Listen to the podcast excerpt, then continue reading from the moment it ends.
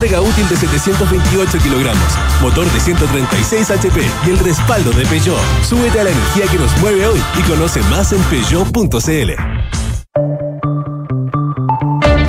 Presentamos Duna en Punto con Rodrigo Álvarez y la participación de Nicolás Vergara. Auspicio de Invierte sin excusas con Ingebec Inmobiliaria. Compromiso Minero. Mazda BT50, diseñada para inspirar. De Fontana ERP y su ecosistema de gestión. E Inversiones Sura. Duna. Sonidos de tu mundo.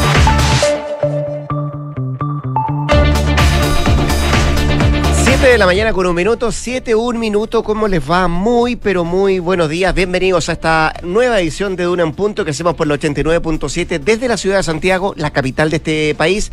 Em, saludos también para quienes nos escuchan en regiones, en Valparaíso en el 104.1, en Concepción en el 90.1 y también en la ciudad de Puerto Montt en el 99.7. Puede ver a través de nuestro streaming ese color mostaza que trae hoy día Josefina Stavrakopoulos, muy, muy guapa además, eh, y nos puede escuchar en todas nuestras plataformas. Con nada donde vamos a revisar hartas informaciones, pero partamos por el pronóstico del tiempo. ¿Cómo se nos viene el clima para esta jornada, mi querida Josefina? ¿Cómo te va? Buenos días. Muy bien, ¿y a ti cómo estás? Bien. Qué bueno. Oye, el clima hoy día nos da un, un respiro, ¿no? Pero muy pequeño. Ya. Eso quería enfatizar. Suspiro. No respiro, pero sí un suspiro. Pero así como Sí. una respiración chiquitita. Chiquitita. Sí, porque a esta hora ya hay 16 grados de temperatura, subió a 17 eh, y la máxima va a llegar hasta los 30. No va a llegar a los 34, 35, 36 que, Que tuvimos durante esta pasado, semana. ¿no? Sí. Pero eh, sí, igualmente va a ser alta, 30 grados de temperatura. Eso sí, vamos a tener nubosidad parcial durante la mañana y va a ir variando a despejado durante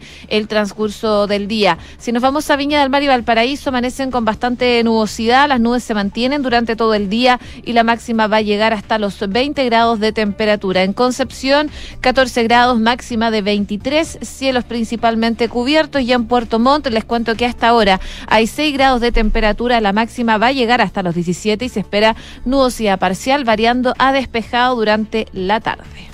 Vamos a estar revisando varios temas, por lo pronto haciéndonos cargo de lo que significa el día después o las horas después de la invocación de ley de seguridad del Estado por parte del gobierno para mm, generar el flujo normal en las carreteras producto del paro camionero. Eh, se había llegado a un acuerdo o un principio de acuerdo. eh, mm, quienes estaban negociando con el Ejecutivo presentaron eh, estos eh, acercamientos con las bases y hubo un grupo de camioneros que no estuvo muy de acuerdo con lo que estaba ofreciendo el Ejecutivo y por eso mantuvieron su paralización.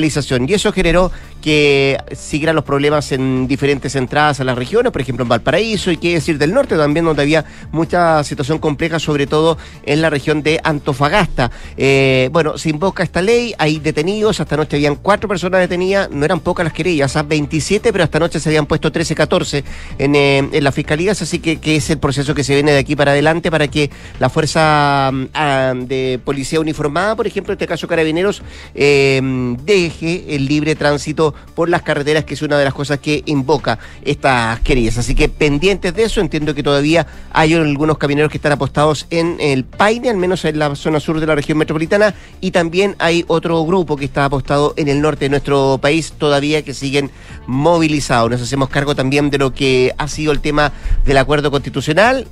Eh, emitió opinión anoche el presidente de la República, Gabriel Boric, que va un poquito más allá, porque siempre había hablado en tono general, pero ayer, no sé, da una pincelada de que efectivamente hay un camino que la ciudadanía eh, da la impresión que quiere seguir en este tema.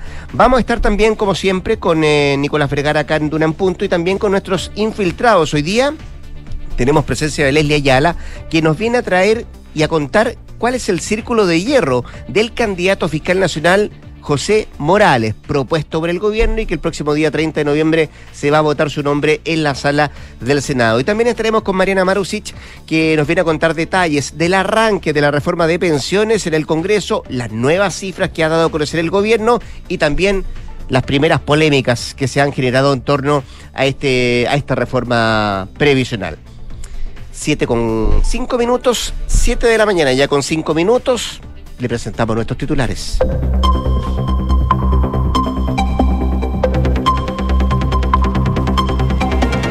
El presidente Gabriel Boric rechazó la idea de un órgano designado para elaborar una nueva constitución, destacando que es importante que existan miembros electos que la redacten. Junto con esto, el mandatario reveló que invitó al presidente Andrés Manuel López Obrador a Chile a la conmemoración de los 50 años del golpe de Estado. El eh, ministro subrogante del Interior, Manuel Monsalvo, informó que se han presentado 13 querellas por ley de seguridad del Estado por el paro de camioneros. Desde la cartera instruyeron a carabineros a despejar las rutas y reportó hasta ahora cuatro personas detenidas. El Senado prorrogó por duodécima vez el estado de excepción constitucional en la macrozona sur. No obstante, esta podría ser una de las últimas veces que se vote de esta manera, dado que Interior ingresó una propuesta de reforma de este estado que implica una renovación cada 60 días y no cada 15 como es actualmente. La Cámara Alta repuso las partidas de Interior y Agricultura para el presupuesto 2023 y el debate continúa hoy día. Antes, la sala del Senado había avisado los recursos de SECPRES, el Ministerio de Transporte, de Trabajo y de la Mujer. Problemas se están registrando en el registro de deudores de pensiones de alimento y que está complicando la entrega de créditos en el sistema financiero. Si bien la ley entró en vigencia el lunes, hasta ayer en la noche, el registro no tenía los antecedentes correspondientes, mientras el registro civil acusa que el Poder Judicial no ha cargado los datos. Desde este último apuntan a que la información se va a completar a partir de los próximos días.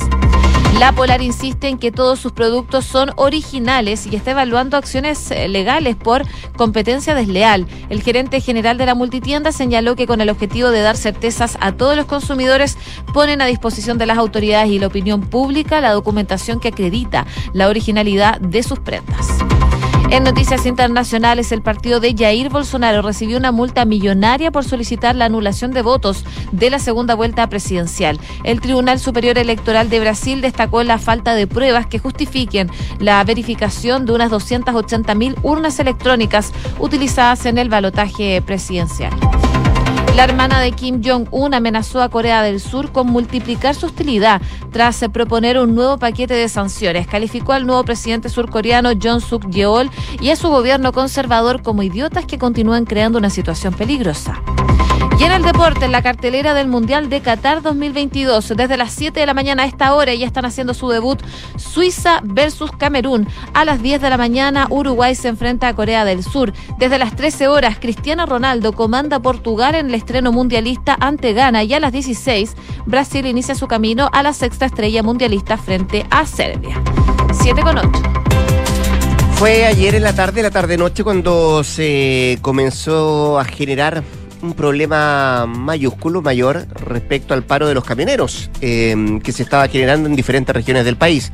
Y digo mayúsculo porque si bien había un acuerdo que se había alcanzado, un principio de acuerdo que se había alcanzado entre quienes estaban dialogando de parte de los camioneros, las diferentes confederaciones y las diferentes agrupaciones, con em, los personeros del, Ejecutivo, en este caso estaba el ministro de Hacienda, Mario Marcel, junto al subsecretario Monsalve encabezando las conversaciones, eh, daba la impresión de que eh, se llegaba a buen término, a buen puerto, eh, a raíz de lo que se había avanzado de una y otra parte y lo que estaba ofreciendo, lo que estaba poniendo sobre la mesa el Ejecutivo. Sin embargo, con el correr de las horas, e insisto, ayer de la tarde-noche, esto daba la impresión de que eh, volvía a foja cero, no de todos, ¿ah? de todas las agrupaciones, pero había un grupo que se iba a mantener y ya lo había manifestado que no estaba muy de acuerdo con lo que estaba ofreciendo el Ejecutivo y que iban a mantener estas eh, manifestaciones en, en las carreteras. Bueno, eso llevó al Ejecutivo a tener que tomar decisiones más duras, como la invocación de la Ley de Seguridad del Estado. Y se presentaron 13 querellas, de acuerdo a lo que detallaba anoche el eh, ministro subrogante de Interior, Manuel Monsalve, que también indicaba que si bien se presentaron 13, había otras 14 acciones que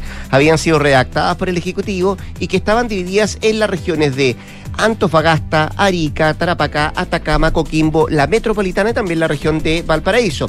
Presentadas las querellas, comenzó entonces el accionar de carabineros para hacer cumplir la ley. Y esta noche habían cuatro personas que habían sido detenidas por resistirse a despejar las rutas. Esto luego que se instruyera a la policía uniformada a despejar los caminos en caso de ser necesario a fin de restablecer el normal funcionamiento del país, que es lo que establece entonces la invocación de la ley de seguridad interior del Estado. Eh, Monsalve el ministro subrogante de Interior criticó las medidas que todavía estaban tomando algunos grupos de camioneros, de transportistas, y destacaba que el gobierno propuso, decía él, sobre la mesa, congelar por tres meses el valor del diésel, eh, ha puesto 1.500 millones de pesos en el mecanismo de estabilización de precios de los combustibles, ha prorrogado en un año la devolución del impuesto específico a los combustibles a los transportistas y Dicho eso, decía el, ministro subrogante, no hay em, de alguna forma argumento para seguir entonces con eh, estas manifestaciones, este bloqueo de ruta a las diferentes carreteras. Además agregó que el gobierno tiene que proteger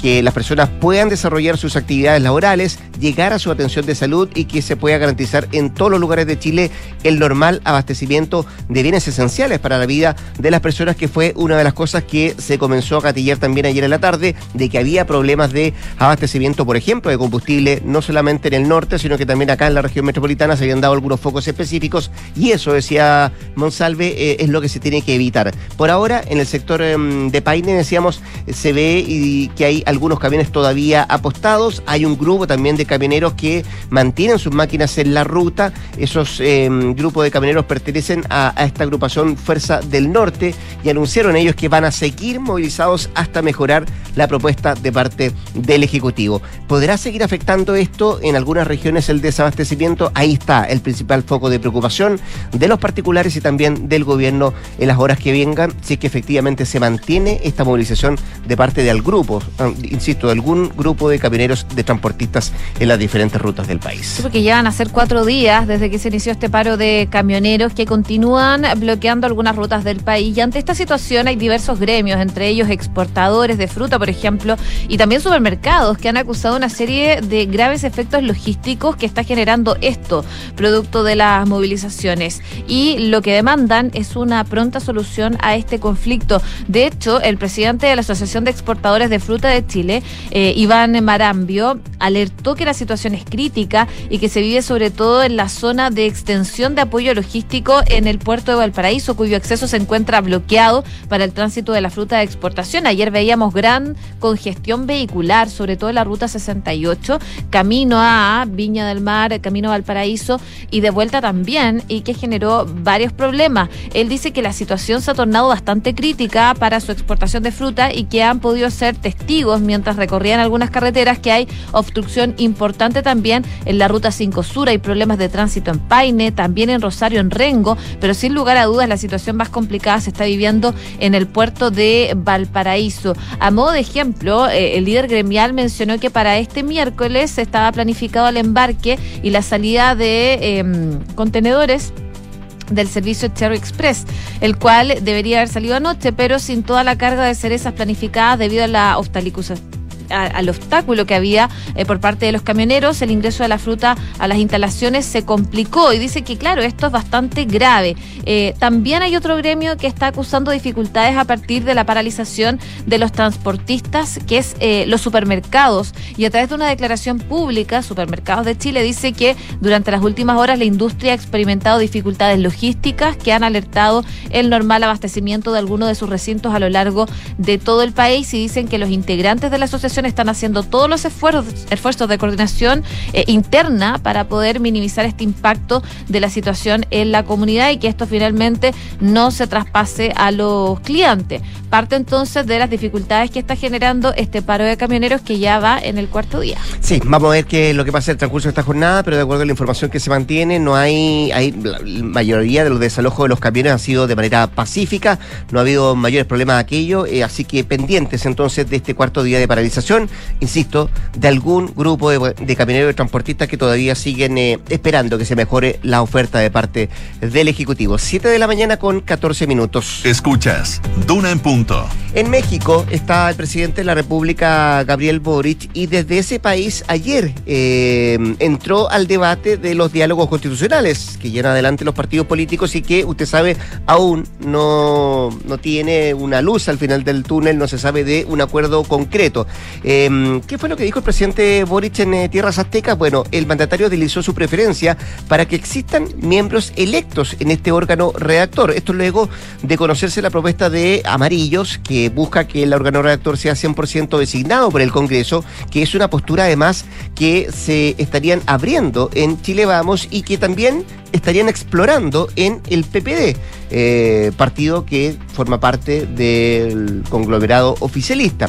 Y sobre este escenario fue lo que manifestó ayer en México el presidente Gabriel Boric eh, respecto a su preferencia para que existan miembros electos en este órgano redactor. Que exista una elección es garantía de estabilidad para el futuro, fue la frase que esbozó el mandatario anoche. Sin embargo, también dijo el presidente y recalcó que él va a respetar el acuerdo al que lleguen los partidos, pero que para él es importante la legitimidad ante los ojos de los chilenos y chilenas del órgano que redacte la Constitución.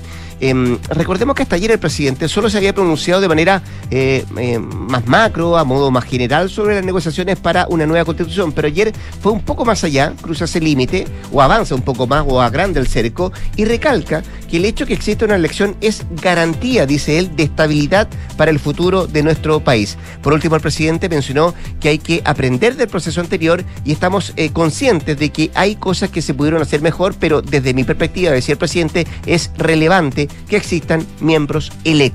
Em, después de lo dicho del presidente, la pregunta que queda abierta es si efectivamente se está abriendo la puerta para que un órgano mixto em, esté redactando la nueva constitución. Ayer, de hecho, el diputado y expresidente de la Cámara, Raúl Soto, llamó a todos los partidos a analizar dicha posibilidad, afirmando que lo razonable en este proceso, que ya lleva más de cuatro meses, es buscar un punto intermedio. Así que por ahora todo en desarrollo en este tema, todo en compás de espera, pero hay mm, una marca bien importante, que es la que hace el propio presidente Gabriel Boric, eh, desde el punto de vista de que eh, la postura de él es que sean, eh, o al menos haya parte de este órgano redactor que sea elegido por la ciudadanía, em, que sean electos, es lo que manifiesta el presidente de la República. Oye, otro tema que también está dando vueltas es la elección del próximo fiscal nacional. Y hay un tuit, sí, un tuit, porque todavía está vivo Twitter, del senador Fidel Espinosa, del Partido Socialista, que él hablaba de un escandaloso lobby que están haciendo en el Senado ciertas ministras del Estado por el nombramiento del fiscal nacional. Él, eh, lo que dice en Twitter, debiesen tener un poquito más de pudor y cuidado, no entienden nada. Esas fueron las palabras entonces que publicó el senador Espinosa del Partido Socialista. Sus dardos, como eh, aclaró en un punto de prensa en el Senado, después apuntaban a la ministra del Interior, Carolina Toa, y a la titular de las expresas, Analia Uriarte, quienes han sostenido numerosas conversaciones en la Cámara Alta para el respaldo del nombramiento de que propuso finalmente el presidente Gabriel Boric para fiscal nacional el abogado José Morales.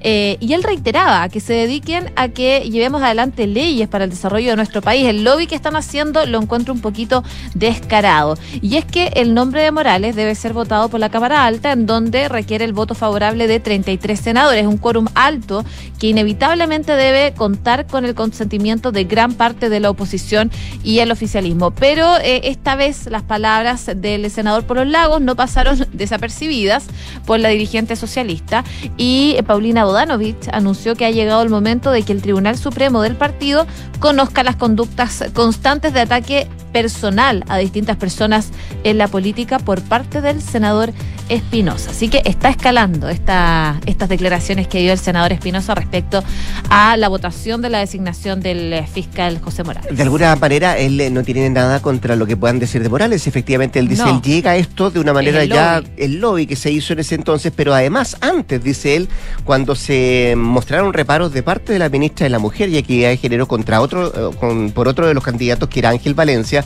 que recordemos, él representó a un, a un juez frente a una denuncia por acoso sexual eh, y se hizo ese reparo, o al menos ese comentario de parte de la ministra de la Mujer, eso es lo que dice Fidel Espinosa. Ya hasta ahí em, venía con una situación de lobby la elección de Morales más allá de la designación que hace el presidente, así que eh, hay molestia en el Partido Socialista a propósito del actuar de las ministras Toa y Uriarte, eh, sobre todo en este, en este proceso que tiene que ver con la elección del próximo fiscal nacional de nuestro país. 7 con 20.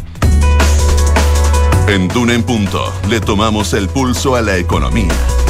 Revisamos indicadores. La UEF el día de hoy 34.777 pesos. El dólar cerró a la baja, quedó en 915. Vamos a ver cómo abre el día de hoy. El euro 958 también en números rojos. El IPSA 5.260 puntos a la baja y el cobre 3,65 dólares la libra.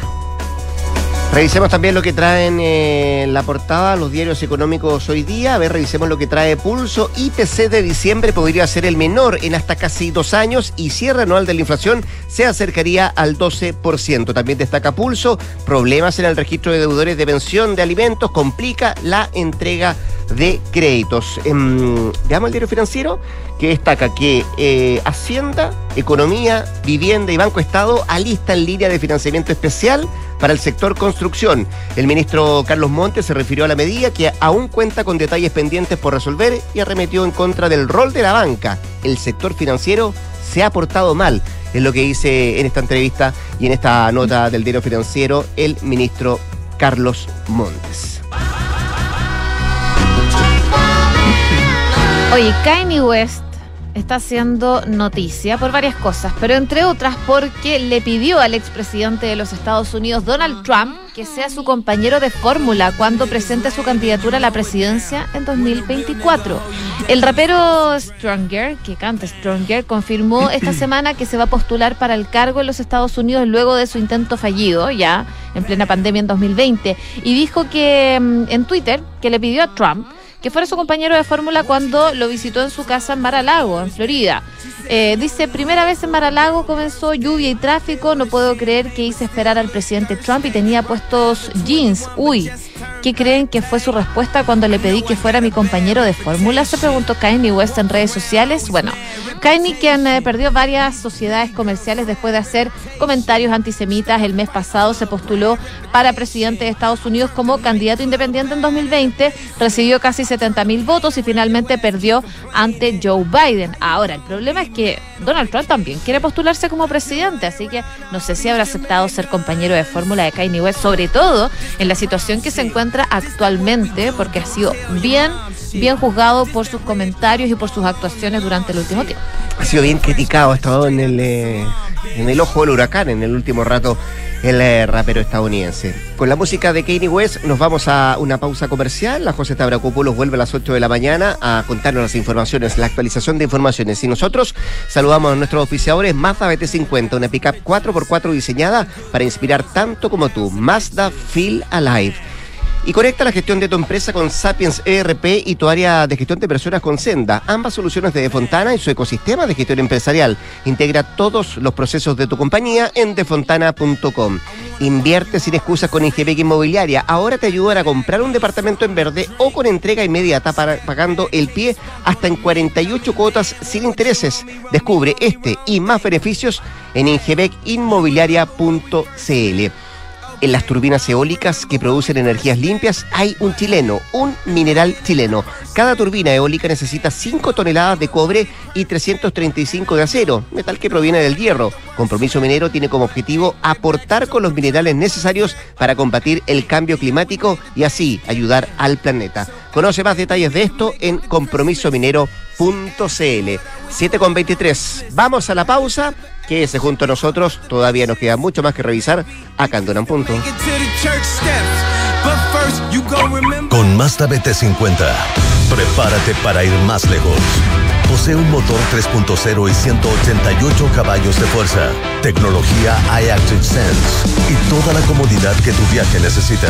Descubre una pickup 4x4 diseñada para inspirar tanto como tú. Feel alive. Mazda, Darko Center. Me di cuenta de que debíamos hacer un cambio en la gestión de personas y comencé a pensar, pero pensar en digital. Fue ahí cuando encontré Senda de, de Fontana y conecté todos los procesos del capital humano. ¿Y tú? ¿Qué esperas para pensar en digital? Piensa digital contratando Senda con Z, el software de recursos humanos de Defontana que te conecta al único ecosistema digital de gestión empresarial, comunicaciones, asistencia, reclutamiento y mucho más. Contrata Senda de Defontana desde 1.2 UFs mensuales en senda.cl. ¿Sabías que en los parques solares más grandes del mundo hay un chileno? Un mineral chileno. El cobre. Una planta solar de un megawatt necesita 5 toneladas de cobre. Mineral que produce nuestro país mediante prácticas sustentables y responsables con el medio ambiente. En la lucha contra el cambio climático, ese es nuestro compromiso. Compromiso minero. Haciendo en el presente un mejor futuro. Conoce más en www.compromisominero.cl. Qué rico que podamos viajar todos al sur este año. Haber calzado las vacaciones fue una tremenda idea. Sí, con la Javi estamos listos, listos. Oye, ¿y cómo lo van a hacer con el Roque al final? Se queda donde mi mamá. Ah. Con Marcelo contratamos Verisur hace un par de días, así que podemos partir tranquilos. Ah, qué Y buena. la casa queda en buenas manos. Sabemos que quieres estar tranquilo cuando sales de casa. Conoce la alarma Cero Visión de Verisur, capaz de actuar antes que lleguen las fuerzas de seguridad. Calcula online en verisur.cl o llama al 600-385-0003. Activa Verisur, activa tu tranquilidad.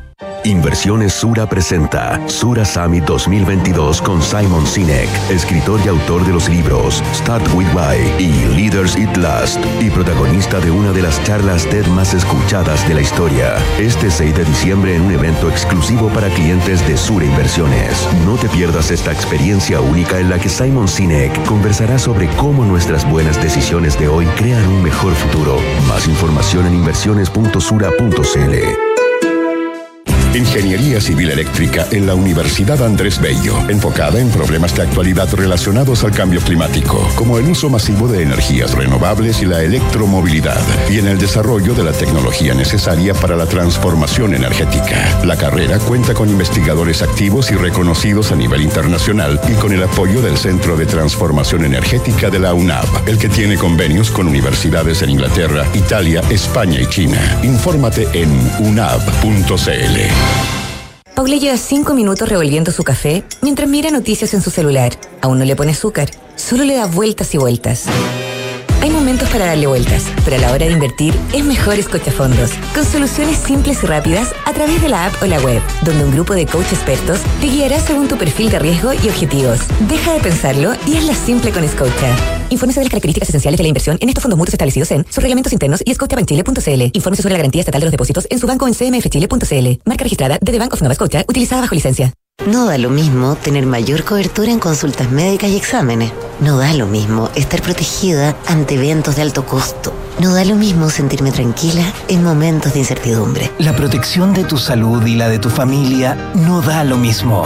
En Usecristus entregamos diferentes alternativas de planes de salud que se adaptan a tus necesidades y a tu presupuesto. Conversemos e infórmate en usecristus.cl. Somos Usecristus. Somos la católica.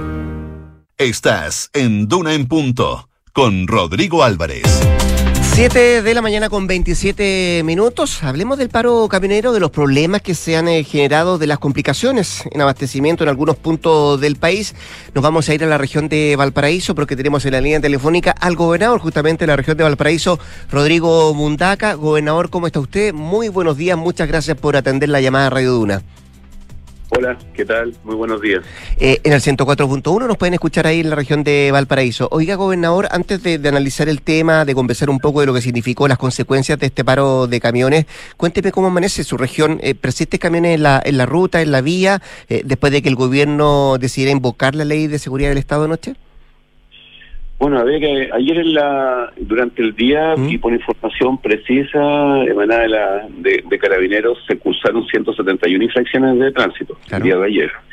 Evidentemente las principales vías de acceso a la región, los principales enlaces, el enlace Algarrobo, el enlace San Antonio, la ruta 68 en particular, eh, tuvieron serias dificultades para que la gente se desplazara con libertad a propósito de que había eh, bloqueo, bloqueos parciales cada cierto tiempo y eso dificultó muchísimo muchísimo el tránsito y el acceso eh, el acceso a las principales ciudades de la, de la región.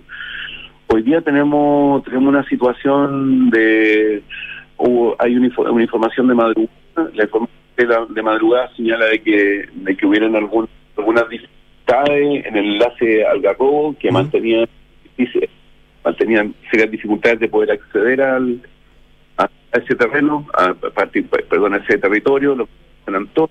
Pero hoy día en la mañana acabamos de tener un informe preciso también de, de personal de carabineros, de funcionarios que están en la, en la ruta. Hasta a esta hora, en este minuto, en la ruta 68, no hay corte a la altura de Placilla como ayer. Eh, hoy día hay camiones que están estacionados, que están estacionados, pero que han liberado ambas pistas y por tanto no tenemos el mismo, no tenemos el, el mismo, la misma situación del día de ayer. Hay camiones, eh, en rigor, en este minuto hay camiones en tres puntos, pero sin obstruir, sin obstruir las pistas como, como lo que sucedió el día de ayer y eso está facilitando precisamente el desplazamiento de las y los trabajadores en la región. Ah, perfecto. Podríamos decir que por, por ahora eh, eh, todo es más pacífico, no hay bloqueo de ruta y están estacionados solamente los camiones en la verma en esos puntos que usted no, no, no- nos detalla, ¿no? Es la información que Mm. tengo ahora en este minuto de, de personal que está en el, en, el, en el sector, pero también hablé hace, lo haber hablado hace 10 minutos Mm. con Gerardo Álvarez, que es el vicepresidente de CD Quinta, que es la organización que reúne a los camioneros de la región de, de Valparaíso, y me comentaron que estuvieron hasta muy altas horas eh, de esta madrugada conversando, entiende que conversaron muy al- hasta, no sé, muy tarde con el con Manuel Monsalve. Sí. Ellos el día de ayer nosotros en el gobierno regional de Valparaíso recibimos a Iván Mateluna y a Gerardo Álvarez, eh, quienes me pidieron conversar. Nosotros como gobierno regional, como gobernador regional, nos parecía que era muy importante y sigue siendo muy importante mantener el diálogo en situaciones de esta naturaleza. Ellos, el, el planteamiento de ellos era básicamente eh, mantener, estabilizar el precio del diésel. eh, y el planteamiento original era estabilizar el precio del diésel en seis meses eh, pedir una rebaja al precio del petróleo hoy día, algo así como mil pesos el, el litro de petróleo, y estaban pidiendo también un fiscal para atender las acciones delictuales en contra del gremio camionero. Eh, la información que tengo de parte del vicepresidente Fede Quinta, con quien acabo de hablar, me dice que eh, el gobierno se habría abierto la posibilidad de mantener cuatro meses de estabilización del precio del diésel y eso irlo renovando. Eh, inicialmente se había planteado irlo renovando cada 15 días, pero según eh, en boca de los propios dirigentes nos señalaron de que el gobierno señala que está a disposición de mantener durante cuatro meses estabilizado el precio del diésel e irlo renovando cada cuatro meses. Entiendo que también se llenó la situación del fiscal. El fiscal es una decisión muy rápida además. Y con respecto al descuento del petróleo, el valor del petróleo se está discutiendo. Probablemente ese puede ser el punto de inflexión más, más Eh, el, el más complejo para llegar a acuerdo. A propósito de lo mismo, estamos conversando con el gobernador de la región de Valparaíso, Rodrigo Mundaca, eh, que usted, eh, esta información que nos está entregando viene, viene de buena fuente, muy, muy, muy cerca de las conversaciones, los diálogos que está encabezado. Lo que quiero preguntarle, gobernador, son dos cosas. ¿A usted le parece que estas demandas son justificadas como primera cosa? Y segundo, ¿hizo bien el gobierno en presentar querellas por ley de seguridad del Estado? O sea, yo creo que en una situación de esta de esta naturaleza el gobierno tiene que recurrir básicamente a aquellos mecanismos que permitan restablecer el orden público. Hoy día lo que no se puede afectar es el tránsito de las personas y particularmente de quienes habitamos la región de Valparaíso, porque el día de ayer también se comprometió también el desplazamiento de vehículos de emergencia a propósito de un incendio que había que amagar y, a- y atender en Casablanca, a propósito del desplazamiento de ambulancias con pacientes críticos a la entrada de la calera. O sea, y lo que no puede ocurrir efectivamente hoy es que un grupo de interés que por muy legítimas que sean sus demandas, eh, intervenga el espacio público, impida el desplazamiento del espacio público e impida el normal funcionamiento de una región tan importante como estamos hablando de la región más importante del país después de la región metropolitana y me refiero a la región de Valparaíso. Eh, en situaciones de esa naturaleza, quienes administran el Estado tienen que recurrir a los mecanismos y a la institucionalidad que hoy día tiene el Estado precisamente para facilitar el libre tránsito y para facilitar la normalidad de la vida en nuestra región. O sea, había que poner mano dura a su juicio. O sea, yo creo que hoy día eh, creo que hay que hay que mantener los mecanismos de diálogo. Yo creo que cuando se rompe el diálogo no existe ninguna posibilidad de llegar a acuerdo, pero efectivamente Pero cuando hay intransigencia, por ejemplo, en este caso. El gobierno tiene que ejercer las prerrogativas que tiene a su haber y por tanto tiene que tomar las decisiones que tiene que tomar. Eh, ¿Qué buscaban a su juicio estos grupos menores? Porque no son todos los camioneros gobernadores, ¿cierto? Son algunos que le, que le ha costado más negociar, que han entrado al diálogo, que anoche eh, trataron de bloquear las rutas. ¿Qué, qué, qué hay detrás de, de estas peticiones, cree usted? Yo mira, yo creo que las peticiones siempre son legítimas. Yo pertenezco a un movimiento que ustedes nos conocen, que ha luchado intensamente por la Así es. recuperación del agua. El Modatima hemos luchado intensamente y hemos y hemos estado y, y hemos utilizado todas las tácticas de despliegue precisamente para llamar la atención de, de quienes estuvieron al frente del Estado en distintos momentos. A mí me parece que probablemente siendo muy legítimas sus demandas, también eh, creo que no quiero presuponer porque no tendría que tener una bola de cristal para aquello, pero no quiero presuponer malas intenciones.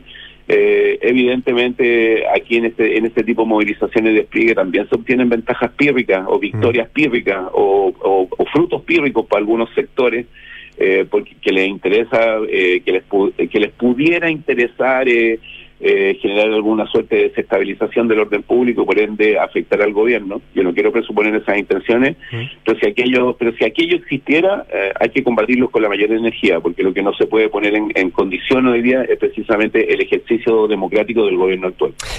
A propósito del gobierno actual, ¿cómo es su relación con el gobierno central, el gobernador? No ha sido bueno, todo el mundo de la prensa sabe que no ha sido fácil. Eh, una, eh, yo estoy al frente de un proceso de descentralización, al igual como los otros 15 gobernadores y gobernadoras del país. Eh, a veces a, veces quisiéramos que esto fuera mucho más rápido, que el proceso de descentralización y transferencia de competencias pudiera ser mucho más acelerado. A propósito de lo mismo de lo que ocurrió el día de ayer en, en materia de seguridad, en materia de orden público, nosotros como gobierno regional destinamos muchísimos recursos en materia de seguridad, destinamos recursos para la adquisición de vehículos policiales, para la adquisición de vehículos artillados para el combate al narcotráfico, mantenemos sistemas de televigilancia aérea precisamente para combatir la actividad delictual y sin embargo no tengo competencia en materia de prevención del delito, por ejemplo. Eh, por tanto, el proceso de descentralización es un proceso intenso. De hecho, el próximo lunes 28 tenemos una reunión en La Moneda a las 13 horas donde va el gobernador regional Patricio Vallespín, que es presidente de la Asociación de Gobernadores Regionales de Chile, donde va Rodrigo Díaz, que es el gobernador del Bío Bío y que está a cargo de la Comisión de Seguridad al Interior de Agorechi, donde va Jorge Flies, que es el gobernador de Magallanes y que está a cargo del tema de ley de renta, que es una comisión de trabajo que estamos trabajando intensamente, y donde estoy convocado yo, que estoy a cargo de la comisión para el nuevo modelo de descentralización y vamos a tener una reunión de trabajo con la, con la ministra Toá a propósito de esto. pero, le ha costado le ha costado esa relación, gobernador, porque eh, no, me imagino que no es falta de diálogo, ha habido diálogo o, falta de disposición del gobierno central. Ha habido, ha habido diálogo, pero también yo diría, Rodrigo, que en un plano mucho más amplio y más estructural, sin duda que el proceso de descentralización implica un proceso de redistribución del poder. Y ese proceso de redistribución del poder significa precisamente que las regiones puedan profundizar su proceso de descentralización, pero que también ese proceso de descentralización responda a las particularidades y necesidades que tiene cada región. Yo a propósito de esto también quiero eh, quiero señalar que no todo es intransigencia, no todo es, no todo es una trinchera, muy por el contrario. Yo el día de ayer, a propósito de la situación que vivimos en la región de Valparaíso, tuve una conversación bastante directa, tuve un, tuve un, camino bastante expedito para hablar con quien hoy día ejerce la primera magistratura, me refiero a la, a la ministra del Interior Carolina Toá, que hoy día ejerce como vicepresidenta de la Nación, tuvo un camino bastante expedito con quien hoy día era el ministro de Interior subrogante Manuel Monsalve también, con ellos estuve dialogando permanentemente. Eh, y eso es un reflejo también de que cuando existen voluntades para precisamente poner la centralidad al buen vivir, para poner la centralidad al bienestar de las personas e impedir que situaciones de esta naturaleza como el paro camionero eh, simple y llanamente afecte la vida de las personas, eh, yo creo que cuando existe esa voluntad se puede avanzar. Y yo creo que el día de ayer fue un reflejo de aquello, de que a nosotros como gobierno regional eh, mi tarea, eh, mi tarea fundamental es el bienestar de la región de Valparaíso, profundizar el proceso de descentralización, pero también cuando hay que colaborar, aquí no hay matices, la colaboración es fundamental y el diálogo es fundamental para desactivar todo tipo de conflicto, no solamente en la región de Valparaíso, sino que también en todo el país. ¿Su relación con el delegado cómo es?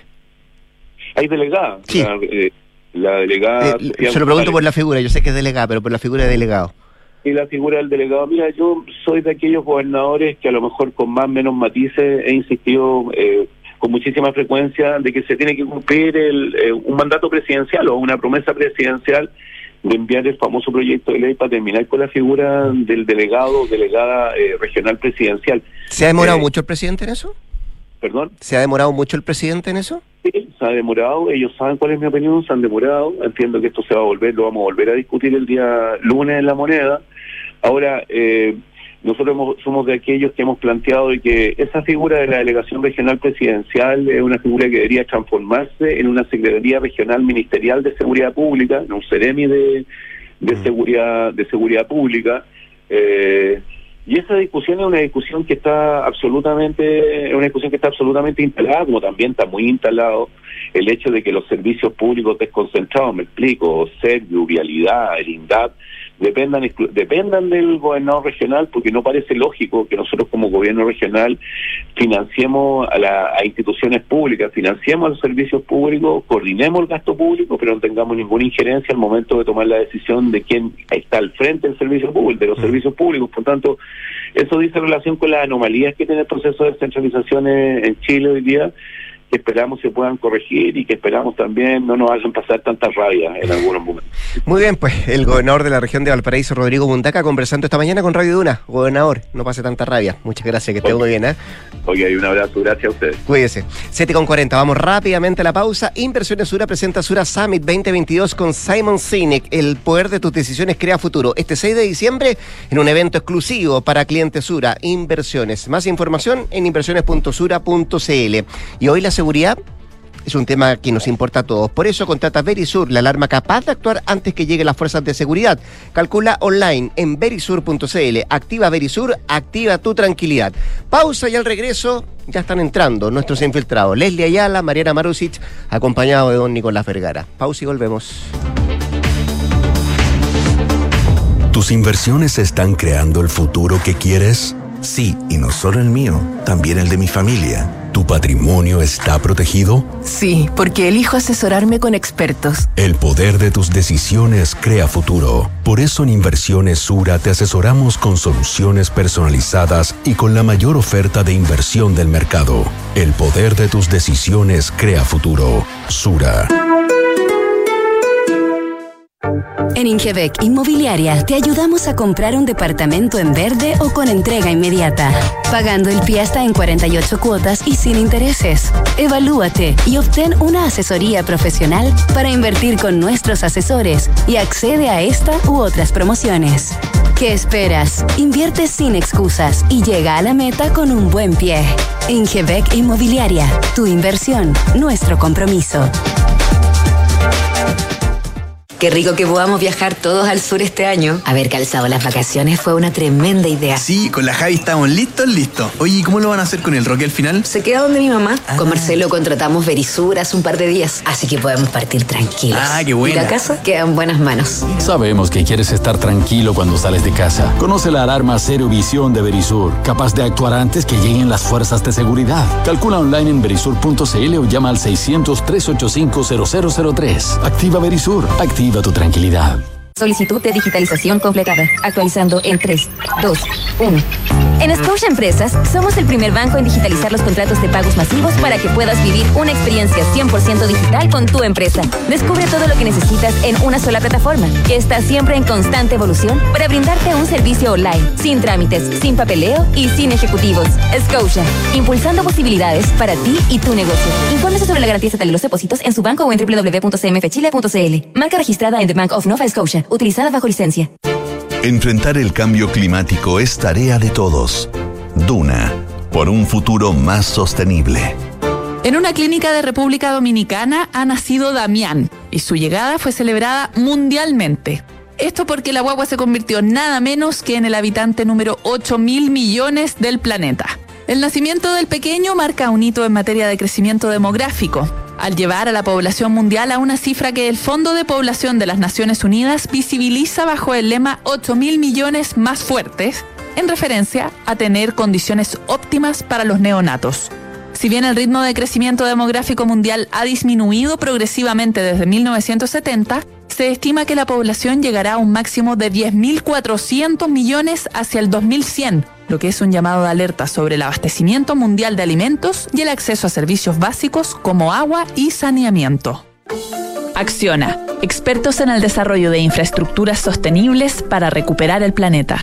Y con ustedes, el profesional del año. Felicitaciones, estimado, muy merecido.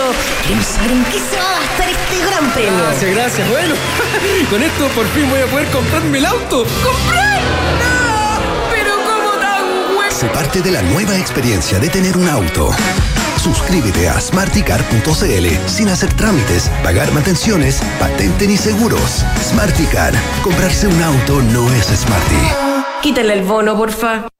En la Universidad del Desarrollo, el futuro está más cerca. Contamos con la mejor tecnología en laboratorios y salas de clases para que experimentes nuevas formas de aprender. Podrás acceder a intercambios y doble grado en prestigiosas universidades extranjeras y mientras estudias te incorporarás tempranamente al mundo laboral. Universidad del Desarrollo, acreditada en nivel de excelencia por seis años en todas las áreas.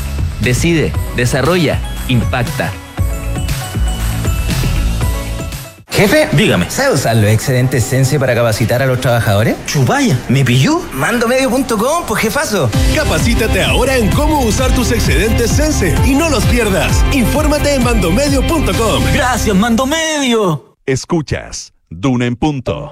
Duna 89.7.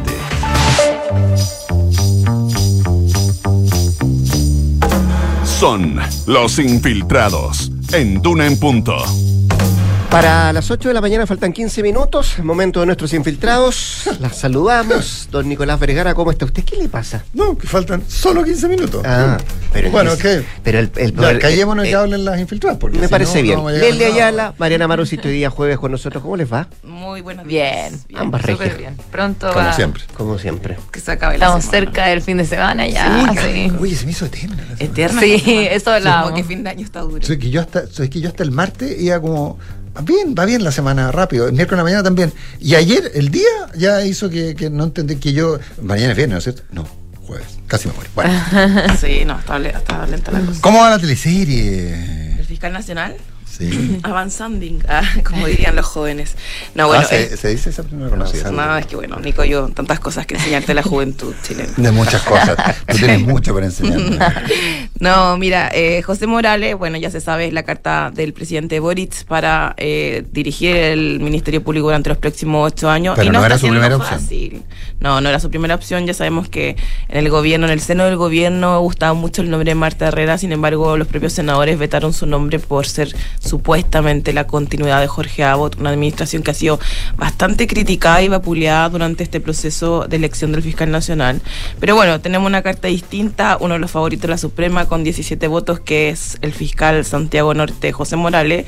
Pero no está siendo fácil la pista y en parte hemos visto en esta discusión y pelea que tiene el diputado PS Fidel Espinosa con las ministras eh, del Comité Político eh, Carolina Toá del Ministerio del Interior y Analia Uriarte de las Express, donde él ha un lobby feroz, según él, de estas dos ministras para que eh, la Cámara Alta, el próximo miércoles 30, cuando está fijada la votación, vise el nombre del candidato a la moneda. Eh, en medio de todo este ruido, eh, lo que nosotros planteamos ayer en la tercera PM es qué pasa si efectivamente, más allá del, del corte político y estas polémicas que se están suscitando en el Congreso, qué pasa si llega José Morales en términos prácticos para el Ministerio Público y lo que nosotros veíamos ayer en la tercera PM es que el círculo de hierro de este fiscal, que es un fiscal que, como lo hemos dicho otras veces, partió con la reforma procesal penal en la cuarta región y ha hecho como carrera al interior del Ministerio Público, siendo primero fiscal adjunto, luego fiscal jefe de fiscalías locales, hasta llegar a comandar una fiscalía muy importante como fue la alta complejidad de la zona, de la zona centro-norte. Él llega con un círculo de hierro bastante bajo perfil para lo que estamos acostumbrados en el Ministerio Público. Es decir, si José Morales llega con su equipo a la Fiscalía Nacional es una renovación de los últimos 15 años de las altas esferas del Ministerio Público. ¿Por qué? Y es que los equipos, por ejemplo, de Saad Chaguán no fueron tan renovados de forma profunda por el fiscal eh, nacional Jorge Abbott y tenemos jefaturas, por ejemplo, en unidades tan importantes como la que tiene que ver con el, el crimen organizado o, por ejemplo, la unidad que tiene que ver con cooperación eh, internacional, de cooperación entre ministerios públicos del mundo. Tenemos eh, la continuidad de dos periodos, que es Sabat Chaguán y Jorge Abbott. Entonces, lo que nosotros entendemos es que el fiscal eh, José Morales, siendo un opositor de estas dos administraciones, llega con gente totalmente nueva. Entre estas personas podemos destacar al fiscal eh, Francisco Ledesma, que es el fiscal que investiga actualmente eh, los casos de derechos humanos que están en manos de la corte, de la, perdón, de la Fiscalía Centro Norte, como por ejemplo el caso Gustavo Gatica. Eh, es un fiscal con un nivel eh, perdón, con un perfil de, de derecho humano y que también podría, por ejemplo, elegirse como el próximo jefe jurídico de la Fiscalía Nacional. Eh, bueno, es conocido justamente por haber imputado a, ¿se acuerdan? A, al- al- a este oficial Crespo de Fuerzas Especiales por justamente quitarle la vista a Gustavo Gatica durante el estallido social, una investigación que es del sumo compleja y que todavía está eh, vigente y abierta. Eh, dentro del círculo José Morales también tenemos al presidente de la Asociación Nacional de Fiscales, es decir, un corte más gremia- gremial de- del sindicato de los fiscales, que es Francisco Bravo, que lo ha acompañado durante sus últimos años. Eh, justamente también recordemos que José Morales no es la primera vez que emprende esta aventura de ser fiscal nacional. La vez pasada también quedó en quina, empató con Jorge Abbott y finalmente resultó derrotado en esa instancia eh, porque la presidenta Michelle Bachelet optó por la opción y el nombre de Jorge Abbott. Eh, bueno, ese es como el círculo petit de eh, José Morales. Son fiscales, en definitiva, más bien gente que ha trabajado y colaborado con él, su secretaria, eh, abogados asistentes que, por ejemplo, lo ayudan en la investigación que lidera en este minuto José Morales junto al concurso de fiscal nacional, ha estado eh, preparando el juicio en contra de un excomandante en jefe del ejército en una causa que es muy importante para el Ministerio Público. Yo diría uno de los casos emblemáticos sobre el lavado de activos que supuestamente habrían cometido los comandantes en jefe del ejército que están imputados en la justicia eh, marcial por la jueza Romy Rutherford eh, por el mal uso de gastos reservados, pero que la justicia eh, actual, es decir, el Ministerio Público, los tribunales ordinarios, están siendo investigadas las maniobras, las maniobras para ocultar supuestamente estos dineros que fueron mal habidos por parte del ejército. Y eso es algo que está en manos de el fiscal José Morales y lo ha estado preparando de hecho eh, toda esta jornada em- eh, entre que fue electo por el presidente fue escogido él ha estado preparando este juicio ante eh, la justicia entonces bueno eh, en definitiva, si es que logra pasar esta valla, que no es menor, recién lo conversábamos con Nicolás, está medio entrampado por las negociaciones que hacen los senadores, las bancadas. José Morales no es el favorito o no era el favorito, por ejemplo, de la UDI, ahí eh, sonaba mucho más el nombre de Ángel Valencia. Y en estas negociaciones, bueno, vamos a ver si se desentrampan a favor del gobierno y resulta exitoso finalmente la apuesta que hace el presidente Boric con el nombre de José Morales y no haber seguido quizás como la esencia del candidato que ellos tenían, que era eh, Marta Herrera. Pero todo eso se define la próxima semana, todavía quedan muchos días. Estábamos hablando que la semana ha sido larga, imagínense, para José Morales. Eh, el lunes va a la Comisión de Constitución a exponer frente a los senadores cuál es su plan para el próximo ocho años. Y se vota el la, miércoles. la ministra de Justicia, Marcela Ríos, tiene que presentarlo y argumentar, porque finalmente fue la carta por la que optó eh, la moneda. Y el próximo miércoles ya se pone en tabla y veremos si consigue los 33 votos 33. que necesita, más que son el dos tercios de los senadores en ejercicio. Ahora, eh, vamos a ver si entre eh, lo que pasa eh, eh, entre el lunes y el miércoles eh, no hay críticas o, o algo que pueda suceder y que eh, cambie los planes del gobierno en cuanto a la votación. Ahora, yo creo que ya el 1 de diciembre nos vamos a enfrentar a saber si tenemos o no un nuevo fiscal nacional, el cuarto eh, que elige el Ministerio Público en su historia. Bien, pues. A la espera de la próxima semana. Nada más y nada menos. Semana Sí, pero no, no, no está tan. Bueno, no, no hablamos del lobby de Pilman. Ya hablamos del. No, sí, lo, eh, lo dije al principio, como lo que Es- acusa a Fidel es- Espinosa. Es rara su redefinición, o sea, o sea, que te acusan de hacer lobby por hacer tu pega es como extraño. ¿no? Claro, porque exactamente las ministras políticas lo que tienen que hacer es convencer al Congreso de justamente no hacer caer la carta, porque sería obviamente políticamente un fracaso para el, para el, para el gobierno del presidente Boric, el que su carta finalmente no termine con los votos y el apoyo del Senado. ¿Y Pero era la carta del PS? ¿O Espinosa? ¿Valencia? Vale, va- al menos del expresidente del, del, del Partido Socialista, Álvaro Elizalde, era, era, era, era Valencia. Sí, nosotros también entendemos. Valencia tenía un apoyo bastante transversal. Lo que pasa es que hubo cosas en el camino, como por ejemplo el tema, la eh, ministra de la mujer. eh, más allá del tema de la ministra No, eso fue muy, en, en algunos círculos fue muy fuerte. en la moneda, entonces eso fue lo más, lo más, más fuerte. Mm, Puede ser, sí.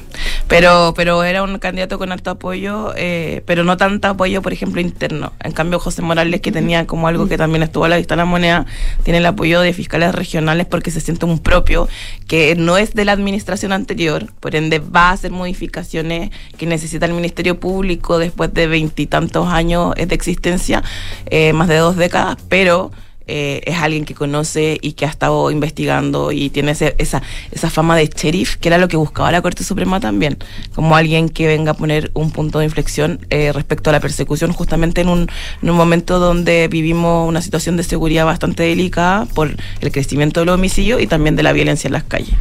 Ya, pues vamos a ver lo que pasa la próxima semana con el señor eh, Morales. Vamos a ver. Mariana Marusic, eh, semana de presentación nuevamente del gobierno por la reforma de pensiones. Lo adelantamos Con el nuevos lunes. números, ¿te acuerdas tú? Sí. Nuevos números eh, y surgen nuevas polémicas también. Sí, los primeros roces en realidad por la reforma previsional que ya está en tramitación en el Congreso. Esta semana fue la segunda sesión en la Comisión de Trabajo de la Cámara de Diputados y eh, la sesión comenzó con críticas al gobierno eh, en parte por eh, mucho de las cifras habló, de los números que se han dado eh, y eh, diputados que recordaron que hubo muchos centros de estudios pidiendo también que el gobierno eh, dé a conocer los datos. Ahí el ministro Marcel fue el que principalmente salió a responder las dudas y él aclaró que van a dar a conocer esos, esas bases de datos, están viendo cómo lo hacen para que los centros de estudios puedan hacer sus proyecciones.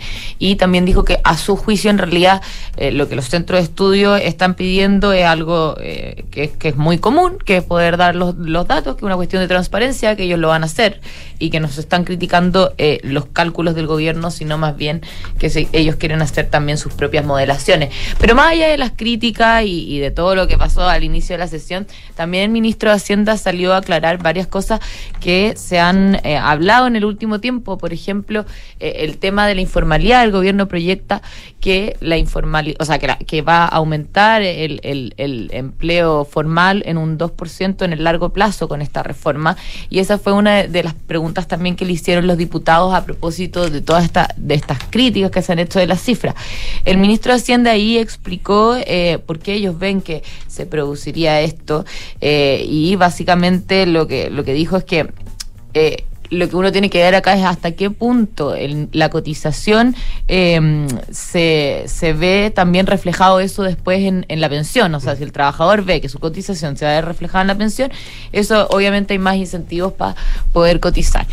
A eso apuntaba y él decía que justamente en esta reforma, a diferencia de, de- de los, del sistema actual o de los que habían anteriormente, lo que hace es que a, a- trabajadores de menores ingresos eh, se les premia más. Entonces, por eso ellos veían que esto tenía un Una- incentivo. Un gran optimismo el del ministro pensar eh, en que la, la gente en promedio tiene una visión de largo plazo. Sí, hay que quienes creo que critican- hay evidencia, hay evidencia fáctica de que eso no es así, fundamentalmente con el apoyo a los retiros. Sí. La gente que estuvo dispuesto a sacrificar pensión por recibir el dinero antes. Entonces, hay gente que va a estar dispuesto a sacrificar renta. Recordemos que el informal gana más que el formal. Entonces, en, en- en- en la teoría económica, en términos de, la- de colocar incentivos correctos, tiene razón el ministro. Pero la práctica nos ha demostrado con hechos, y no con suposiciones de guata, de que eso no, no ocurre así. Sí, bueno, ahí, ahí también obviamente hay distintas opiniones y vamos a tener que esperar a ver también todos los supuestos que hay detrás de esto porque probablemente eso se los van a empezar a presentar a los centros de estudio, que ya les, ya dijeron ya. Y justamente uno de los temas más relevantes que quieren ver los centros de estudio es respecto de eh, el efecto sobre el mercado laboral. Esa es una de las grandes dudas que tenían del informe de productividad. Y eh, la otra gran duda es sobre el fondo común. Todos los supuestos que se usaron para calcular su sostenibilidad, etcétera, donde les eh, de- el gobierno tiene un informe de sostenibilidad del Fondo Común que todavía no ha dado a conocer, pero eh, ya está hecho eso. Entonces, e- ese tipo de cosas son todas las que la- las que se quieren ir viendo. Sobre el mercado laboral igual hay quienes dicen que, claro, Es igual. que de nuevo es, estimo que ocurrirá esto porque el mercado debería funcionar de tal manera. Pero en muchos casos las estimaciones no, no han funcionado. O sea, y ahí, en uno o en otro escenario, eh, igualmente tiene margen importante de error la estimación que se haga. En el Sí. escenario positivo y en el escenario negativo. Igualmente, dos Que- pero- puntos. Hay, hay gente que dice, claro, para hacer Lo que una- pasa es que hay un informe del Central eh, que es bastante duro en ese aspecto y el Central está de nuevo estudiando la reforma y probablemente va a sacar otro informe. Igualmente el ministro, una de las cosas que dijo es que todos los supuestos que ellos hicieron se, eh, eh, están hechos con el mismo modelo que se hizo justamente ese informe del Banco Central que muchos han sacado eh, a colación en el, lo, en el lo último es tiempo. que da que resultados distintos. Entonces, eso es lo, eso es lo curioso. ellos dicen que no van a tener problemas de demostrar todo, todas sus cifras porque usaron los mismos modelos. Pero por eso, a raíz de esto, justamente este debate que se está dando, y de todas las de todas las críticas que hay o, o dudas que hay respecto de la cifra, en realidad hay más dudas que críticas. Están esperando a ver cuáles son todas estas bases de datos y eso pronto debería darlo a conocer eh, también. Pero no hay fecha para eso, ¿cierto? Eh, no, no, hay fecha porque la verdad es que hay algunas trabas y cuestiones legales que ellos tienen que ir viendo de, para ver de qué manera eh, lo dan a conocer. Eh, los centros de estudio iban a ver si se podían juntar la próxima semana quizás con el gobierno donde iban a empezar a hacerles talleres sobre, sobre el, iban a partir con justamente em- el, el tema este que hablábamos de empleo y fondo común, que son los dos que concentran la mayor atención y después de eso iban a ir viendo de qué manera se iban a ir pasando todos los datos que sean necesarios para que ellos puedan hacer también todas sus proyecciones. Eh, de todas maneras, esto debería continuar. La verdad es que tampoco se alcanzó a terminar de presentar el proyecto del gobierno en, en, el Congreso. Es un proyecto bastante largo y lo que han dicho también, bueno, eh, una, una de las cosas que ya le he escuchado hartas veces, que muchos dicen que el proyecto es tan largo que va a tener el mismo problema que tuvo en su momento la, la nueva constitución, en el sentido de que son tantos los frentes que te pueden estar atacando al mismo tiempo que es muy difícil también ta- salir a defender todo y eso un poco igual ha pasado ahora en, que cada uno sale a pedir datos de acá, datos de allá datos, y, y es difícil salir a, a responder todo de, de- de una vez, digamos. Entonces, de a poco probablemente se van a ir viendo todos estos temas. Pero ya no se plantea que es un proyecto moderado o siguen diciendo que es un proyecto moderado. No hay mucho, no, o sea, no, no han vuelto a hablar en el No, gobierno que- es que mucho. resultaba curioso un proyecto moderado que terminaba con la AFP, que derogaba el decreto de ley 3500, que cambiaba todos los ejes de, de la forma en que se plantea la seguridad social y, y que tuviera la calificación de moderado parecía al menos curioso. ¿no? Bueno, cada uno tendrá ahí su opinión de... A propósito de opiniones, ¿Cómo se ¿verdad? La de Vittorio Corvo en la tercera. ¿Para Sí. qué inventar la rea cuadrada si tenemos la redonda? Y está funcionando bien, decía el expresidente central. Mariana Marusic, Leslie Ayala, eh, nuestras infiltradas este jueves. Que estén muy bien, ¿eh? Muy buenos días. Buenos días. Buen día. Bien, hablemos en off. Eh, antes, actualización de informaciones con Josefina Estabra